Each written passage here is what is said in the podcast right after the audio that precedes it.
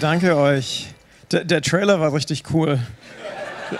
Ich habe mir schon gedacht, so, Dani, vielleicht musst du hier so eine Tanzanlage, so. das wäre vielleicht so deine, dein Dancefloor.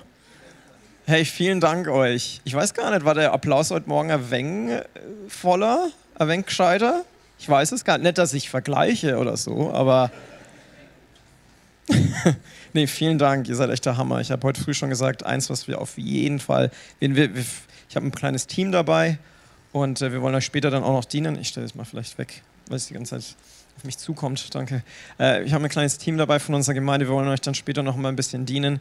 Und wir versuchen immer, wir wollen immer Sachen mitnehmen, was andere Gemeinden vorleben. Und ihr seid uns echt Vorbild in so vielen Sachen.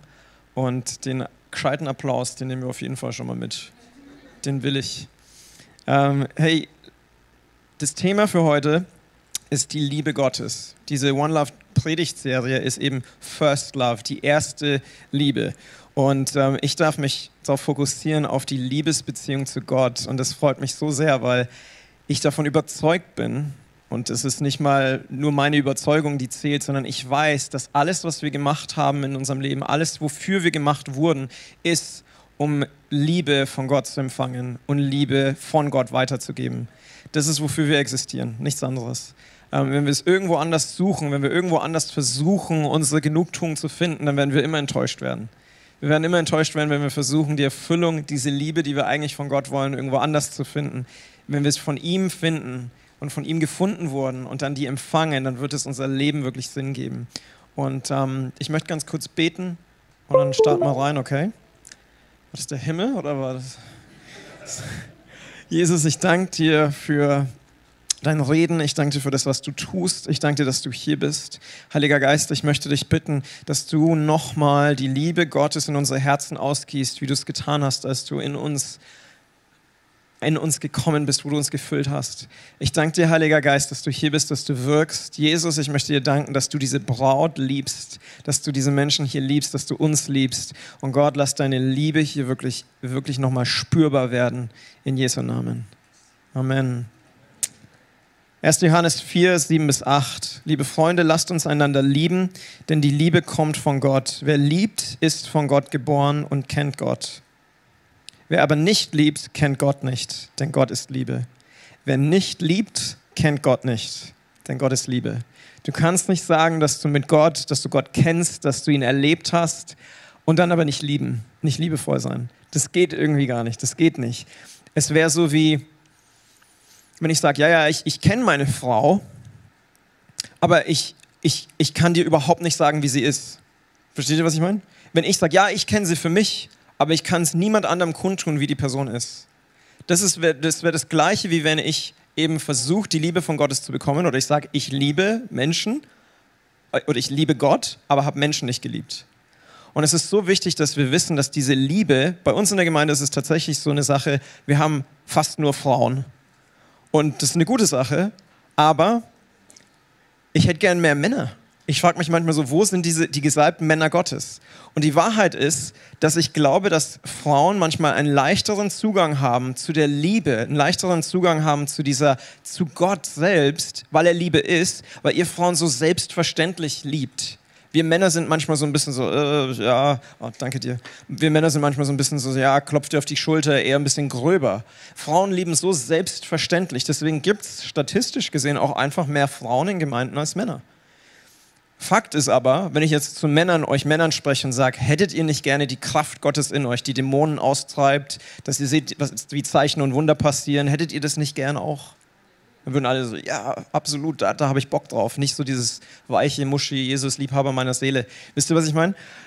Ich habe erlebt, wie die Liebe Gottes, wie durch eine Umarmung Menschen frei wurden von Dämonen.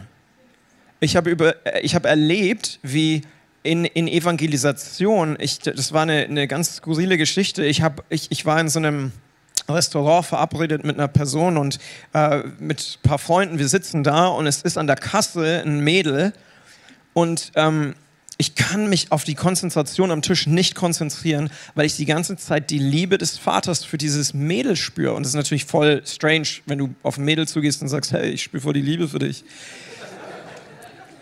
Deswegen muss man das geschickt machen. Aber ich habe, vielleicht müsstet ihr das für die Singles, wäre das vielleicht eine gute Herangehensweise, dass ihr ein bisschen Sachen aufmischt. in, in, in äh, Sprüchen heißt es, die Gabe eines Mannes bahnt ihm einen Weg. Also Warum nicht auch die Liebe Gottes? Anyway, ich, ich merke so, oh, ich, ich, ich habe so eine, ich spüre so die Liebe Gottes für dieses, dieses Mädel, das ich nicht kenne und ich spüre ihre Gebrochenheit irgendwie. Und ich sitze aber hier am Tisch mit meinen Freunden, die reden. Und ich nick, aber ich höre eigentlich überhaupt nicht zu, weil ich so abgelenkt bin. Und dann geht sie nach draußen und ich merke einfach nur so, oh, ich muss ihr hinterhergehen, ich weiß nicht immer, was ich sagen soll oder was ich machen soll. Ich gehe einfach nur ihr hinterher, ich sage, hey, Entschuldigung. Und sie, sie stoppt und ich so, ich schaue sie so an ich so, hey, ich weiß, es klingt komisch, aber ich muss dir einfach nur sagen, Gott liebt dich. Und es ist so, äh, ist das der beste erste Satz so als Evangelist? Ich weiß es nicht. Aber ich so, Gott liebt dich. Und ich fange das Heulen an. Ich weiß auch nicht, ob das so ein guter Eindruck ist. Aber sie schaut mich an und fängt auch das Heulen an. Und wir stehen uns gegenüber und heulen einfach nur.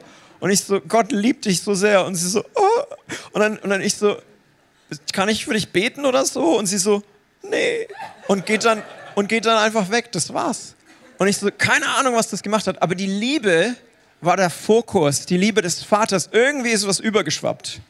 Und ich weiß, dass wenn wir Zeit mit der Liebe des Vaters, wenn wir das zulassen, dass Gott uns lieben darf, dann wird es dazu führen, dass wir diese Welt, dieser Welt begegnen mit Liebe. Aber es geht wirklich darum, wir müssen wissen, dass Gott geht es nicht darum, über das, was wir tun werden, wenn wir geliebt wurden. Ja? Es heißt, perfekte Liebe treibt alle Furcht aus. Das heißt nicht, treibt deine Furcht aus, dass du in perfekte Liebe läufst.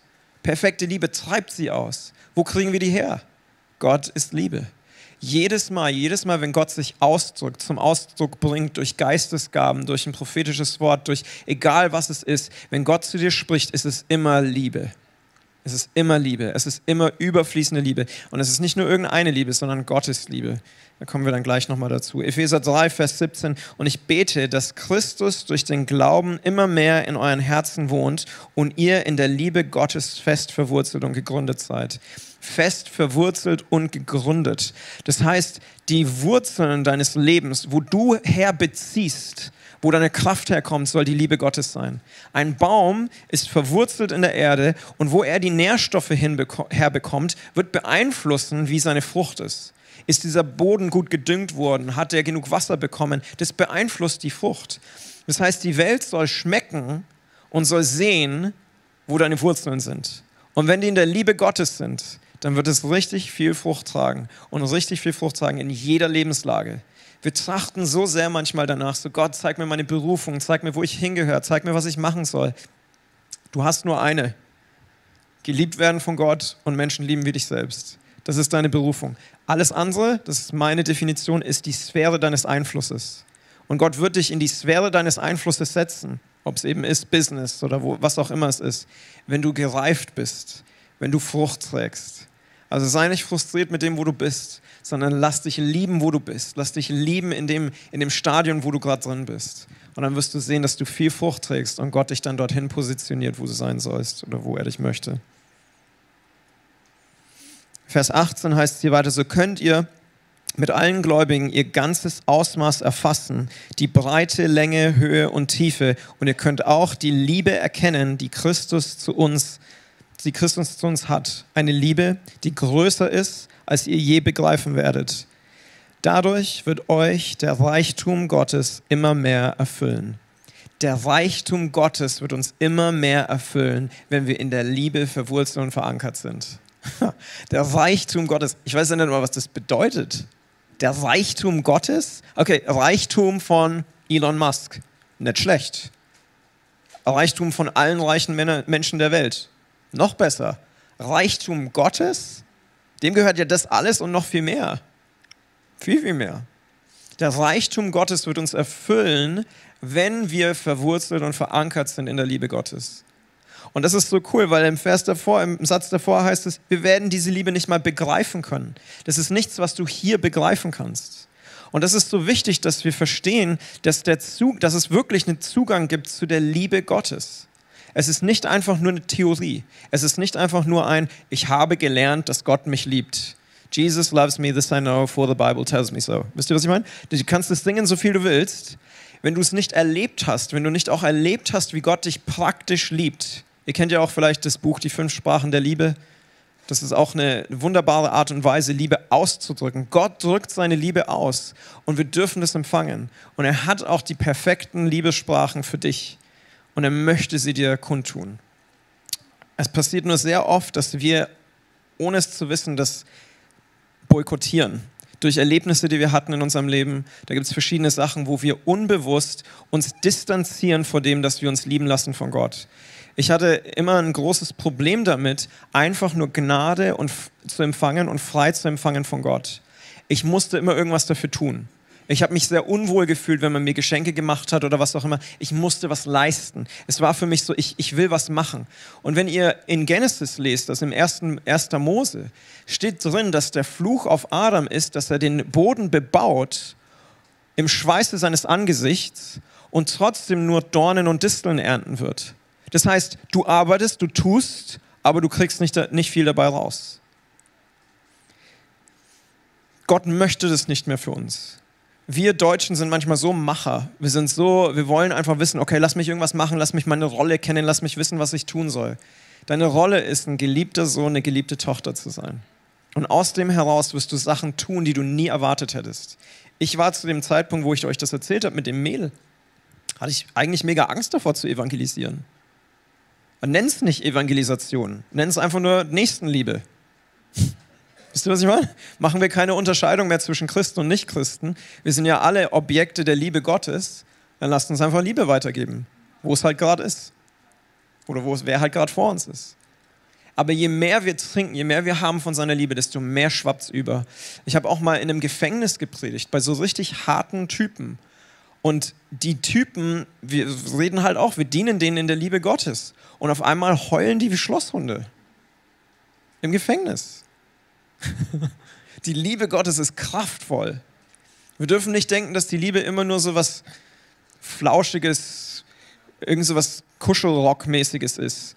Die Liebe Gottes ist aggressiv, ist kraftvoll. Es ist aus Liebe, aus, der Grund, aus Grund der Liebe ist Jesus für uns ans Kreuz gegangen. Hat er diesen Sieg erbracht. Ihr kennt alle Johannes 3, Vers 16. Denn Gott hat die Welt so sehr geliebt, dass er seinen einzigen Sohn hingab, damit jeder, der an ihn glaubt, nicht verloren geht, sondern das ewige Leben hat. Gott sandte seinen Sohn nicht in, der, in die Welt, um sie zu verurteilen, sondern um sie durch seinen Sohn zu retten. Wie sehr hat Gott wen geliebt? Die Christen, die Frommen, die Gläubigen, die, die ganz brav waren. Wie sehr hat Gott die Welt geliebt, heißt es da. Die Welt, jeden Einzelnen. Dich, mich, alle, alle da draußen. Wie sehr hat Gott die Welt geliebt, dass er seinen Sohn gab? Er gab uns das, was ihm am wertvollsten war. Ich habe es in der ersten, äh, im ersten Gottesdienst auch schon gesagt. Gott wäre es möglich gewesen, irgendwie ein Geschöpf zu kreieren, das fähig ist, die Sünden der Welt zu absorbieren und somit wäre dieses Sündenproblem getilgt, oder? Das wäre doch bestimmt Gott möglich gewesen. Warum muss es dann Jesus sein? Durch Jesus wird es nicht nur einfach eine Schuldbegleichung. So ein Vater, der jetzt die Schulden seines Sohnes begleicht, so, okay, dann zahle ich es halt. Sondern durch Jesus ist es Liebe. Dadurch, dass Gott gesagt hat, ich mache selbst. Ich selbst will eure Sünden auf mich nehmen. Das ist ein Liebesbeweis.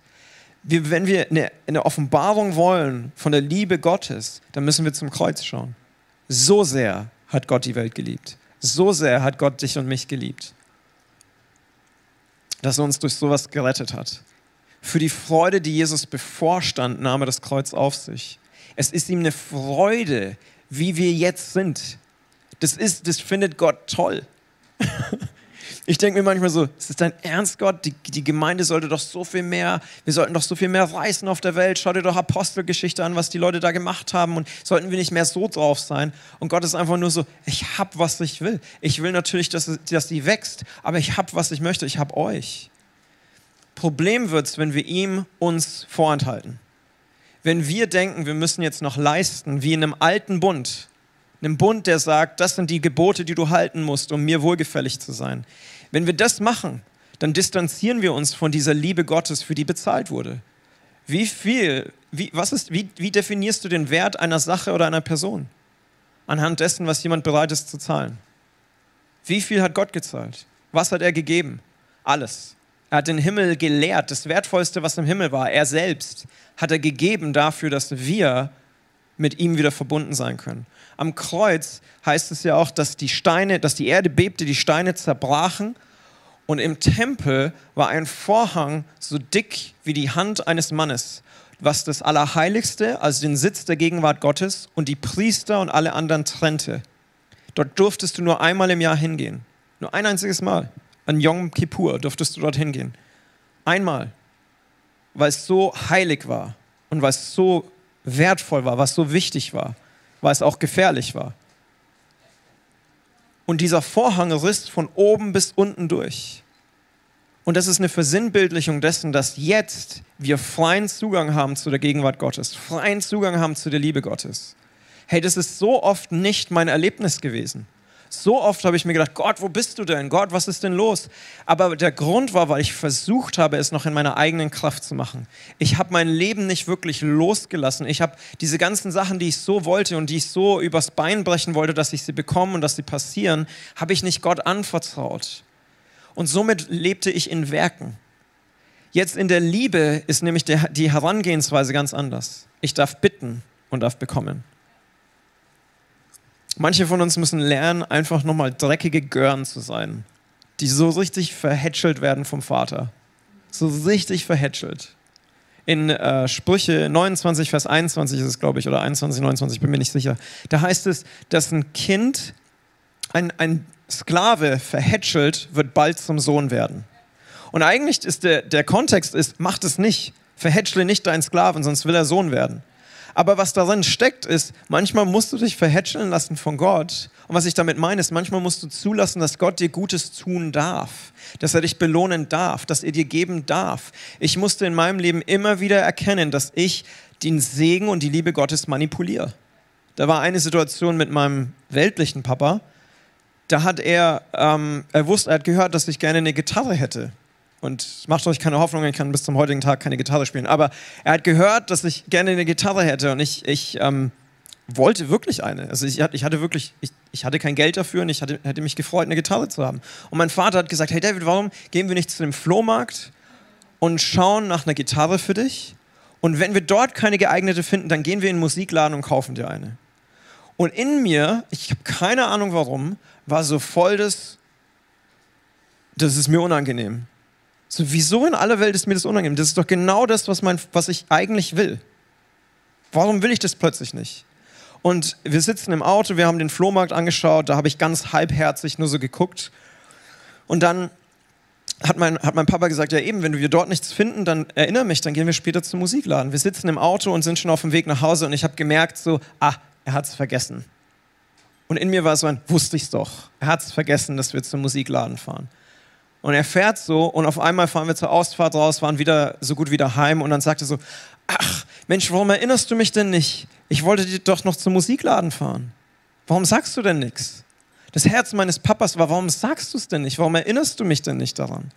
Und in dem Moment, wo, das, wo er das sagt, sagt der Heilige Geist zu mir, genau das machst du mit mir ständig. Und es war so ein Moment von, oh, diese Rüge Gottes war trotzdem so liebevoll. Weil was, was er sagt ist, ich möchte dich segnen. Ich möchte dir Sachen geben. Da sind Missverständnisse, die du über meine Person hast, die du wegräumen musst, damit du empfangen kannst von mir. Ich möchte, dass du frei empfängst. In der Bibel gibt es vier verschiedene Arten von Liebe, die in Griechisch, auf der griechischen Sprache, also im Neuen Testament gebraucht werden. Einmal Eros, ne? denkt jeder an Eros Ramazzotti. Sorry, das war im, im, im, ersten Gottesdienst haben wir gelacht. Anyway, und habe ich noch ein bisschen nachgelesen.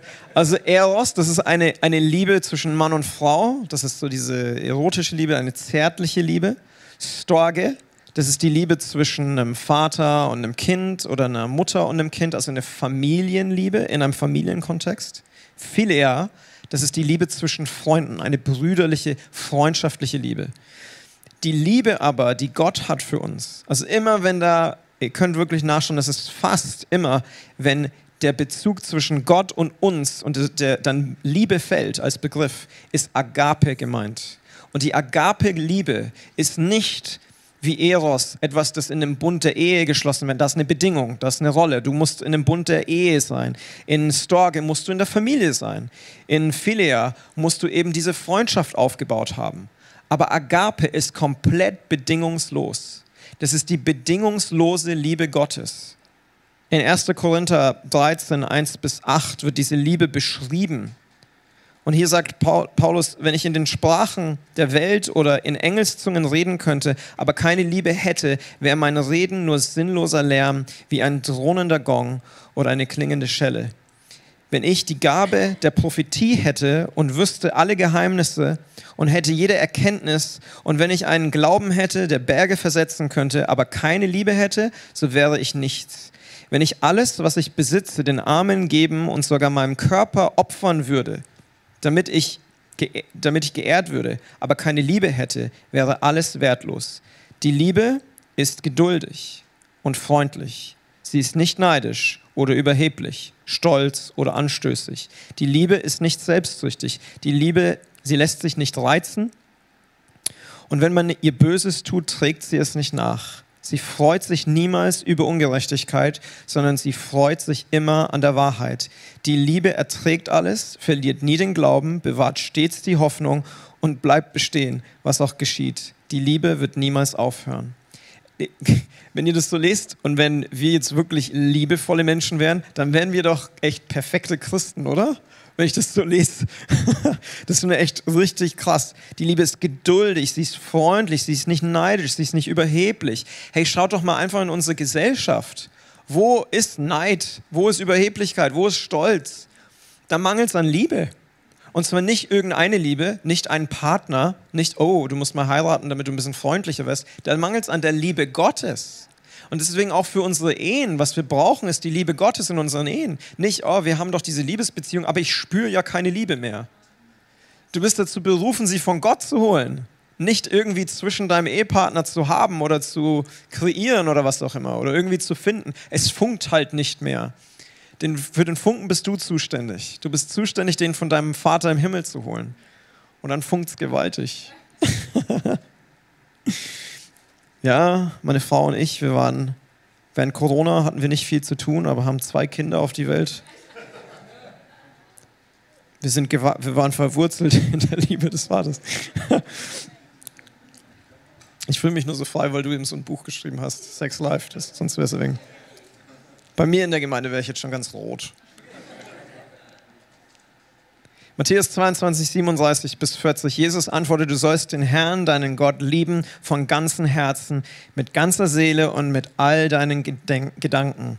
Das ist das erste und wichtigste Gebot. Ein weiteres ist genauso wichtig, liebe deinen Nächsten wie dich selbst. Alle anderen Gebote und alle Forderungen der, Prophet, der Propheten gründen sich auf diese beiden Gebote. Zwei Gebote. Darin sagt er Liebe. Was denkt ihr? Filio, Storge, Eros? Nee, Agape. Wir sollen Gott lieben mit Agape-Liebe. Wie in aller Welt will ich Gott lieben mit Gottes Liebe, wenn ich sie nicht vorher empfangen habe. Ich muss die Liebe Gottes empfangen haben für mich selbst, bedingungslos, ohne Bedingung. Da darf nicht irgendwie noch was dran sein. Es ist nichts, was du dir erarbeiten kannst. Jetzt in diesem Moment ist die Liebe Gottes so da. Er möchte seine Liebe ausschütten über uns. Erlauben wir es. Sind wir offen dafür? Geben wir ihm die Erlaubnis? Und ich möchte dir ans Herz legen, wirklich so wie du es machst, einfach zu Gott zu sagen, du musst es nicht jetzt machen, aber egal wann, zu Gott zu sagen, hey, ich gebe dir die Erlaubnis, deine Liebe mir noch mal mehr zu zeigen. Ich gebe dir die Erlaubnis, mich zu lieben. Ich tue all diese Bedingungen, die ich daran knöpfe, all diese Sachen, wo ich so hart bin mit mir selbst auch, die lege ich beiseite und sage, du darfst. Ich lade dich ein, du darfst. Komm in deinen Garten. Komm hier rein. Komm in, komm in deinen Tempel. Füll diesen Tempel. Du darfst. Du darfst mich lieben. Du darfst mir zeigen, wie deine Liebe ist. Das ist die Frucht, die Gott nämlich möchte. Wenn du geliebt aussiehst, weiß jeder, dass du einen guten Papa hast. Wenn meine Kinder gut aussehen, ob es optisch ist oder ob es eben auch von dem, wie sie sich verhalten. Wenn meine Kinder einen guten Anschein machen, dann schaue ich gut aus. Das ist, wie Gott vorgehen möchte in uns. Er möchte, dass wir Frucht tragen anhand seiner Liebe, die bedingungslos ist. Wir müssen bereit sein dazu. Ich hatte so eine Phase, da war ich, bin ich jeden Morgen um 3 Uhr in der Früh aufgestanden und habe zwei Stunden mit Gott verbracht. Jeder so, wow, krasser Mann Gottes. Hey, ich war das größte Waisenkind, was meine Beziehung zu Gott ähm, beschreiben könnte, das du dir je vorstellen kannst. Ich bin aufgestanden und ich habe gebetet und ich habe Bibel gelesen, weil ich gehofft habe, dass ich alles richtig mache, dass er mich dann segnet dass er mich segnet mit Kraft, dass er mich segnet mit Autorität, mit Geistesgaben, dass er mich segnet finanziell, in allen möglichen Maßen. Ich wollte so sehr, ich wollte ein Mann Gottes werden. Das wollte ich früher nie, aber plötzlich will ich's. Und ich so, okay, dafür muss ich doch was tun. Gottgefälligkeit muss doch aus Taten kommen. Die Bibel sagt aber, wie Jesus ist im Himmel, so sind wir auf dieser Erde. Das heißt, wer war gottgefällig? Welcher einzige Mensch, der jemals auf dieser Erde lief, war Gott gefällig? Jesus. Und wie er ist im Himmel, so sind wir auf dieser Erde. Das heißt, du bist schon Gott gefällig. Du musst dieses Wohlgefallen nur annehmen. Und ich bin jeden Morgen aufgestanden. Ich habe da Zeit mit Gott verbracht. Ich war hundemüde, bin dann in die Bibelschule, danach zur Arbeit und habe all dieses, habe so viel versucht zu machen, so viel versucht zu erzielen und habe mich gefühlt, als wäre immer eine Decke über mir als komme ich nie durch zu Gott, als hört er meine Gebete nicht, als werde ich nie wirklich erfüllt von ihm. Und dann kam ich in den Gottesdienst und der, der Prediger hatte eigentlich vor, über Erweckung zu predigen oder so. Und er hat aber im letzten Moment es umgeworfen und hat gesagt, ich muss euch mein Zeugnis teilen, wie ich von einem Waisenkind im Königreich Gottes zu einem Sohn geworden bin.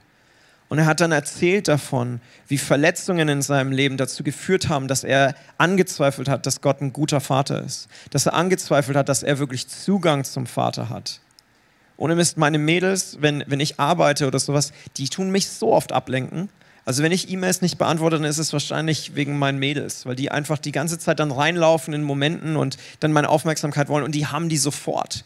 Ich kann das dann irgendwie nicht anders, weil ich die so süß finde. Glaubst du, dass es deinem Papa vielleicht ähnlich geht, dein Papa im Himmel? Wenn du zu ihm betest, keiner kann deine Gebete ersetzen. Der gesalbteste Mann Gottes kann nicht das ersetzen, was deine Gebete im Herzen Gottes tun. Ich hatte an diesem Gottesdienst eine Begegnung mit Gott, wo ich die ganze Zeit den Thron sah und ich sah die, ich war die, ich habe von oben bis unten gezittert am ganzen Körper und ich sah den Thron Gottes und ich habe das Gefühl gehabt, und es war total komisch für mich, dass er mich bittet, dass er mich hochbittet auf seinen Schoß. Und ich habe mir gedacht, das kann ich nicht, das ist heilig, ich darf da nicht hin. Ich weiß, das ist ein sehr abge... Sehr, das, ich, das war einfach das Erlebnis, das klingt sehr abgedroschen, aber genau so war es. Und ich sehe einfach immer wieder und ich zitter am ganzen Leib und es ging so eine Stunde. Und ich so, irgendwann wurde ich müde und ich so, okay, dann nimm mich auf deinen Schoß. Und ich merkte, in dem Moment hat sich diese Vision erweitert und ich saß auf dem Schoß Gottes und ich habe so eine Liebe gespürt auf meinem physischen Körper. Es war nicht, hey, wenn Gott echt ist und nicht nur, wenn Gott wirklich eine Person ist und nicht nur ein Konzept, dann können wir ihm begegnen. Dann können wir ihn erleben. Wenn er Liebe ist, dann kann ich seine Liebe erleben. Stimmt's? Wenn wir mit dem Glauben, mit der Herangehensweise in unsere Gebetszeit reingehen, verändert sich was. Das ist nämlich Glaube. Glaube, dass was passieren wird.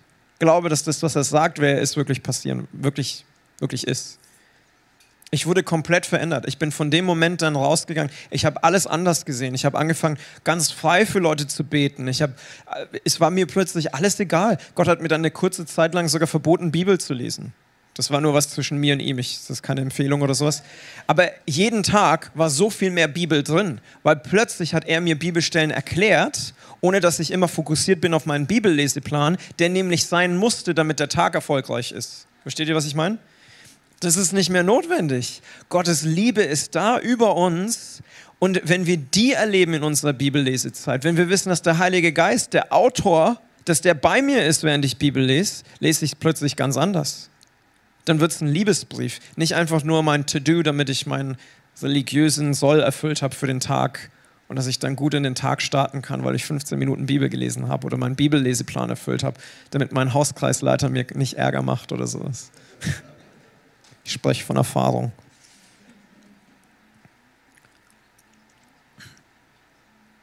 In Offenbarung 2, 4 bis 5, da redet Jesus zu den Gemeinden, die damals eben dort waren, wahrscheinlich in, in, im Leben von Johannes, dem er diese Vision gegeben hat.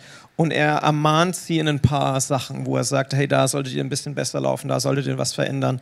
Und zu der einen Gemeinde sagte, heißt es eben hier, Jesus antwortet, du sollst den, oh sorry, voll falsch. Aber ich habe ge gegen dich, dass du deine erste Liebe verlassen hast. Bedenke nun, wovon du gefallen bist und tue Buße und tue die ersten Werke, sonst komme ich rasch über dich und werde deinen Leuchter von seiner Stelle wegstoßen und, und wenn du nicht Buße tust. Buße war für mich immer irgendwas sehr Schuldbelassenes. Buße ist aber eigentlich nur Umdenken, Richtung wechseln. Buße bedeutet nicht, oh, du musst dich jetzt zwei Jahre schlecht fühlen und ich will ja ein paar Tränen sehen und du musst dich jetzt geiseln oder foltern oder was auch immer. Buße bedeutet, ich bin die falsche Richtung gegangen und erkenne es und drehe mich wieder in die richtige Richtung. Wenn du jemals dich verlaufen hast, bist du so dankbar zu hören, hey, da geht's lang. Bist du so dankbar, wenn plötzlich dein Handy wieder Saft hat und du die, die Richtung findest. Diese Dankbarkeit sollten wir auch haben, wenn Gott sagt, tu Buße. Tu Buße darüber, dass du es versucht hast, in eigenen Werken zu machen. Tu Buße darüber, dass du vernachlässigt hast, einfach nur verliebt zu sein in Gott. Und wie verliebe ich mich in Gott? Verbring Zeit mit ihm. Weil wie kannst du dich nicht verlieben in den Gott, der Liebe ist? Also wie kannst du dich nicht in Liebe selbst verlieben? Versteht ihr, was ich meine? Ich muss einfach nur Zeit mit ihm verbringen. Ähm, die Geistesgaben sind eine Art und Weise, durch die die Liebe Gottes zu uns kommt. Ich habe ja vorhin auch von diesem fünf, Buch der fünf Sprachen der Liebe, weiß nicht, kennt, kennt ihr das? Ja, ja, ein paar von euch. Da gibt es halt verschiedene Ausdrucksweisen der Liebe und manchmal sprechen wir die unterschiedlich und so. Ähm, und manchmal hilft es auch in der Ehe einfach zu wissen, wie ist die Liebesprache meines Partners. Weil wenn die es liebt, einfach nur eine Berührung zu haben und ich ihr aber die ganze Zeit sage, das machst du so toll und du bist so hammer, dann fühlt sie sich irgendwie wie ein Kind und nicht wie meine Ehefrau, weißt du, was ich meine? Weil sie eigentlich einfach nur mal eine Berührung braucht. Wenn ich das weiß, kann ich anders auf sie zugehen. Ich definiere die Geistesgaben, und ihr hattet ja jetzt nur eine Serie, wo ihr auch äh, durch den Heiligen Geist ging und vielleicht auch Geistesgaben definiert habt oder da reingegangen seid. Ich definiere die Geistesgaben als die Sprachen der Liebe Gottes. Weil alles, was er macht, drückt aus, dass er liebevoll ist.